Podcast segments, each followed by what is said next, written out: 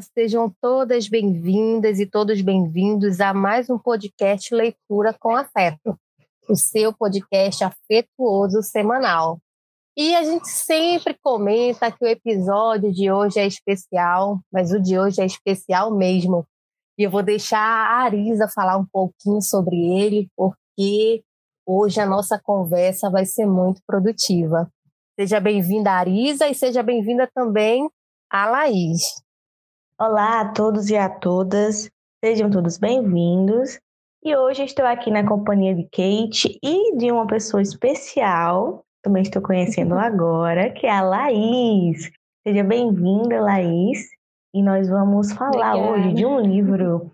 Seja bem-vinda. Nós vamos falar sobre um livro que se chama A Bolsa Amarela da Lígia Bonjuga nós pensamos em trazer a proposta de um livro, né, de um livro como um todo, não apenas um texto, e veio à mente esse livro, que é A Bolsa Amarela, que é um livro onde nós temos muito carinho por ele, né, nós que estamos aqui para gravar esse episódio, e nós vamos falar um pouco sobre o que se trata e as nossas percepções enquanto leitoras desse livro maravilhoso.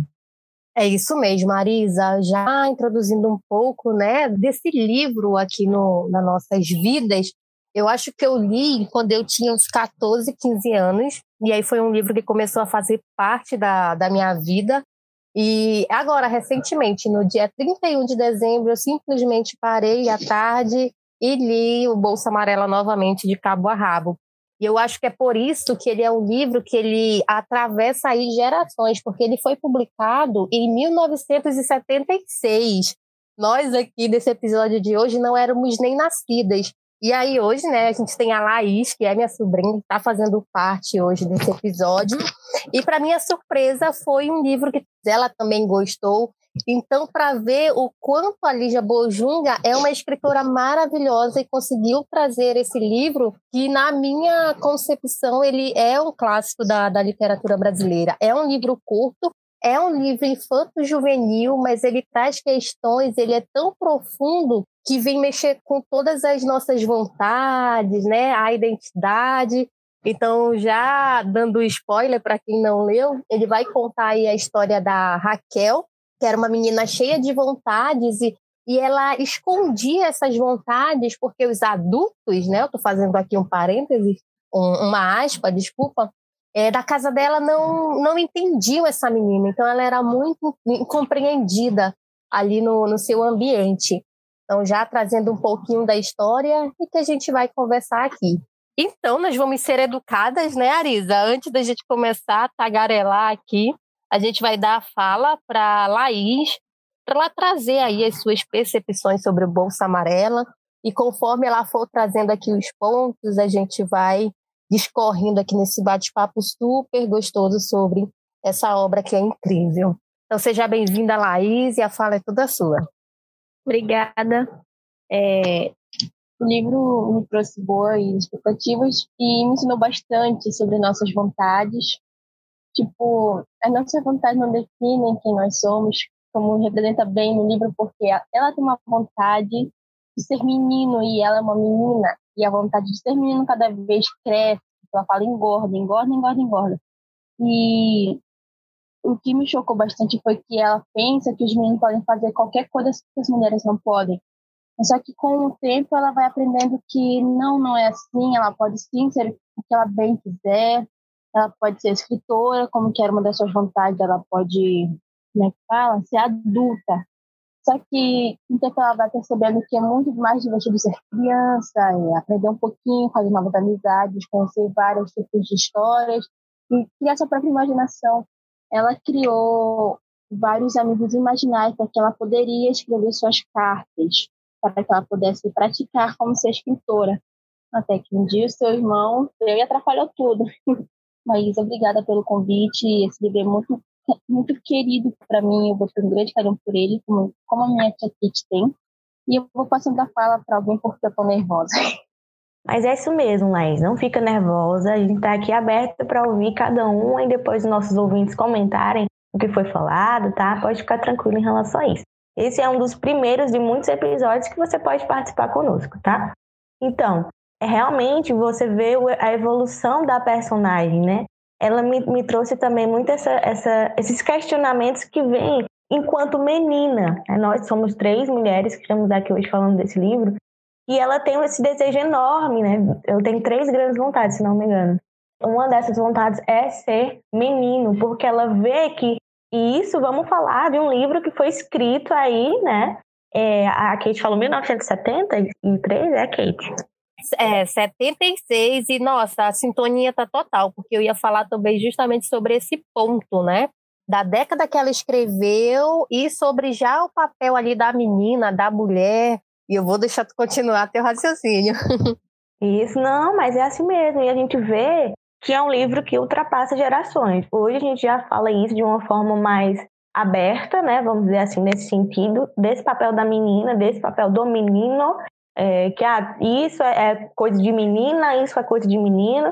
E ela veio justamente falar sobre isso. Olha, eu tenho um desejo de ser menino, porque enquanto menina eu não posso fazer nada.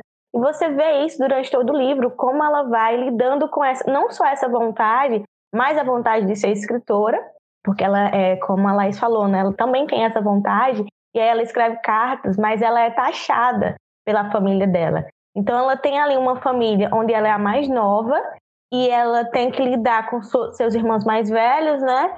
E, e, eles não entendem essa questão da criatividade, do lúdico, da imaginação que a própria criança tem. E ela é, constantemente ela é criticada por isso. Por isso que ela quer também ser adulta. Então ela não quer vivenciar a infância dela, ela não quer vivenciar esse momento, porque ela acha que ser dessa forma é, não é bom, ela é criticada a todo momento, né?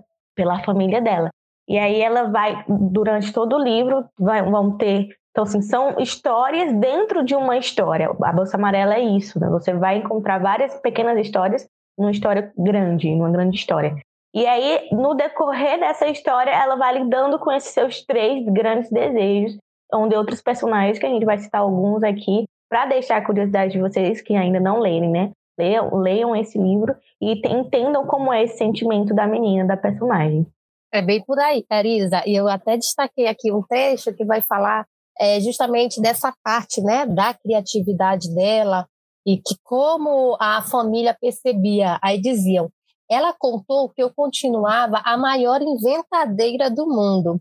Aí foi aquela crise. O pessoal ficou todo contra mim. Fui dormir na maior força de ser criança, podendo também ser gente grande. Não era para eu ter inventado nada, saiu sem querer, sai sempre sem querer. O que, que eu posso fazer? Então, é, a gente já conversou em alguns episódios, e acho que eu vou retomar essa fala de novo aqui, é sobre isso, né? Principalmente a gente que atua na educação e a gente que tem crianças por perto o quanto a gente acaba podando ou inibindo né, o desenvolvimento de certas habilidades e competências de, de crianças e adolescentes com o nosso raciocínio adulto, de que isso não pode, de que isso é besteira, de que isso é coisa de, de criança. Então, é, a Lígia, né, ela trata isso de forma bem pontual aí nesse livro. Laís, de alguma forma você se sentiu podada, assim? Você falou sobre esse sentimento também de ser menino. Você, em algum momento da sua infância, ou até mesmo na adolescência, você se sentiu podada? Bom, sim, mas eu me senti mais quando ela retrata sobre ser escritora, né, que a minha tia me conhece e sabe como escrever. Mas ser menino também, eu pensei, eu pensei como a Raquel, ela queria ser muito, ela queria muito soltar pipa, só que falaram que isso era poder de menino, que menina não faz isso, que ela não pode fazer não sei o quê. E ela viveu com isso, né? Querendo ser menina. E eu, eu queria muito era aprender a soltar pipa também, eu queria jogar bola, correr na rua. Eu até fui dedicada para correr na rua. Mas eu me identifiquei mais com a parte da escritura. Eu queria trazer um trecho bem legal, que ela foi para casa dos concertos a casa do Concerta Tudo, e é uma parte que me tocou bastante. Ela falou bem assim, seu avô está estudando?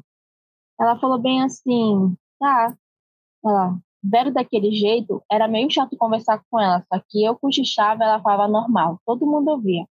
Ele só é velho por fora, o pensamento dele está sempre novo. Por quê? Porque está sempre estudando, que nem meu pai e minha mãe.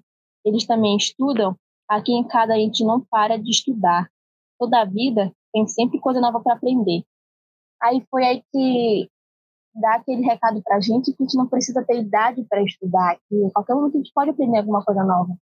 E foi assim que ela foi, ela foi levando esse conselho para da história. Todo mundo pode aprender e ela vai aprendendo cada coisa ao, ao recorrer da história. Essa é uma parte muito bacana, né? Porque a gente percebe que é uma família que eles interagem, todo mundo faz de tudo, e nessa família não tem essa questão, né? A mulher faz isso, criança faz aquilo, é velho faz aquilo, os pais fazem aquilo. Inclusive tem um trecho que eles dizem que todo mundo eles têm uma rotatividade e todo mundo acaba fazendo tudo em casa e assim aprendendo de tudo, né? Eu acho essa parte também fantástica. Mas aí, meninas, antes da gente continuar, talvez os nossos ouvintes estejam se perguntando: sim, vocês estão falando aí tudo, um monte de coisa da Raquel, mas por que, que o título do livro é Bolsa Amarela? Em que parte da história essa bolsa amarela aparece, né? Então, é, a Raquel, ela era sempre. Eu vou usar aqui a palavra menosprezada, mas em momento algum do livro é isso é dito, tá, gente? Mas aí eles tinham uma tia que era super bem de vida, né? A tia bacana da família. E essa tia, ela, tudo que ela não queria mais, ela mandava lá para casa da Raquel. E todo mundo escolhia, né? Roupa, bolsa, sapato. E nada servia para Raquel, porque era criança, eu ficava grande, né? Enfim, não, não lembravam dela. E até que sobrou essa bolsa amarela aí, que dizem que era uma bolsa grande, né? Uma bolsa de adulto, e ninguém quis essa bolsa. E essa bolsa aí sobrou é, para Raquel. Então ela, ela é, ficou com essa bolsa e nessa bolsa ela começou a guardar as vontades e outras coisas, né? Os personagens como o alfinete, o guarda-chuva. E é muito legal porque ela começou a ter uma, uma relação com essa bolsa. Até o, o fechiclé da bolsa, quando ela não queria que ninguém abrisse para ver o que tinha lá dentro, né? Ela pedia para ele enguiçar e ele enguiçava. Enfim, é um livro cheio né, de simbolismo, cheio de aprendizados. E eu vou trazer aqui um trecho para vocês que, para mim, é um trecho incrível e ele me acompanha há muito tempo, que diz o seguinte: às vezes a gente quer muito uma coisa, então acha que vai querer a vida toda. Mas aí o tempo passa e o tempo é o tipo de sujeito que adora mudar tudo. Um dia ele muda você e pronto. Esse trecho já é quase no, no final do livro e é um trecho que me acompanha aí desde a primeira vez que eu li esse livro, já tem alguns anos. Quiserem trazer aí outros pontos da obra. Tem um personagem muito, muito, muito interessante. Dentre tantos, né? Porque para aqueles que já leram e aqueles que desejam ler a obra Bolsa Amarela vão se identificar com algum personagem ou mais de um. E a gente sabe que realmente não falta personagens, não falta criatividade para Raquel, para Lígia. Dentre esses personagens, tem um que me marcou bastante. É, na verdade, são dois, né? Os dois galos. Tem o rei, e que no fim ele não ele troca de nome porque ele não gosta desse nome. E tem o galo terrível também, mas dentre eles, o rei, né? ele ficou muito marcante para mim, porque a história dele se passa da seguinte forma, como é narrada, né? Como ele conta essa história para a Raquel. Ele diz que ele era de um galinheiro e pelo nome, né, a gente já entende e como se é construído ali a organização dentro de um galinheiro, que ele é o rei daquele galinheiro. E ele não pode fazer outra coisa a não ser comandar aquele galinheiro. Então, cada um. Ah, novamente, nós estamos aqui falando sobre papéis sociais, né? Nós temos o papel social da menina, do menino, o papel social enquanto criança, enquanto adulto, né? Da, da própria casa de concertos, onde cada um ali tem uma reversão de papéis, né? E aqui nós temos o papel do rei que não quer comandar. Então, ele, ele é obrigado, ele foge do galinheiro, mas depois ele é capturado novamente para que ele esteja lá naquele espaço para comandar. Então, ele conta para Raquel e diz assim: Olha, tinha 15 galinhas, eu pedi ajuda. Eu pedi ajuda porque eu não queria comandar. Eu, eu chegava para elas e dizia: Vocês são capazes de, de tomar suas próprias decisões. Eu não falo, não, é, eu estou fazendo um resumo, né, no sentido de como ele fala. Vocês são capazes de tomarem suas próprias decisões. Eu não preciso comandá-las, eu não preciso dizer o que vocês têm que fazer. Mas elas diziam: não, você é o nosso rei, você que tem que falar o que é que a gente tem que fazer. Então, no dia que a gente tem que colocar ovo, no dia que a gente tem que cantar, enfim, é, ciscar, você tem que nos comandar. Então, isso é, eu fiquei muito impactada quando eu li esse livro. Confesso que eu li esse livro a primeira vez no ano passado para um clube, um clube de leitura que eu fazia e eu fiquei apaixonada por essa história do galo. Tanto essa, né, do rei, como a do galo que é o terrível, que era um galo de briga, que ele foi criado desde pequeno, mais uma vez, né, uma criação de uma pessoa, desde pequeno para ser um galo de briga e ele não queria, ele queria ser livre também. Então aqui nós temos dois personagens que me marcaram bastante, porque são personagens que saem daquele estereótipo de ah, você é obrigado a fazer isso, não, você é menina, você tem que fazer isso. Ah, você é bibliotecária, né, que no meu caso, que é o da Kate, você é formada para fazer isso. Então a gente tem a Lígia traz aí uma percepção que nós temos, né, esse poder de escolha, de protagonistas, que nós podemos fazer nossas escolhas, que aquilo que nos é dado, nós não necessariamente precisamos agarrar se a gente não quiser. E aí esses dois personagens vêm justamente o livro como um todo, né, vem, vem nos contar assim, olha, você pode ser aquilo que você realmente quer ser. Você não precisa agarrar ou, ou tomar posse daquilo que você não quer a sua família lhe obrigou a ser, que a sociedade lhe obrigou a ser. Então, assim, o livro é de imediato é o que me traz de percepção enquanto leitora. Não sei se as meninas tiveram esse sentimento, né? É mais foi o que me trouxe assim à tona. E é realmente um trecho é, incrível, mais um trecho do livro, né? E eu acho muito legal porque o rei, que depois virá Afonso, ele inclusive muda de nome, porque ele acha que rei não combina com ele. E ele diz que quer sair pelo mundo justamente é, combatendo, tipo, que as pessoas costurem o pensamento e você fique somente com aquela ideia, né? Então ele quer libertar as pessoas aí de um único pensamento. Então a, a Lígia, né, ela traz nesses personagens e num livro infantil que parece ser coisa boba, né? Mas ela traz uma, uma é críticas, né?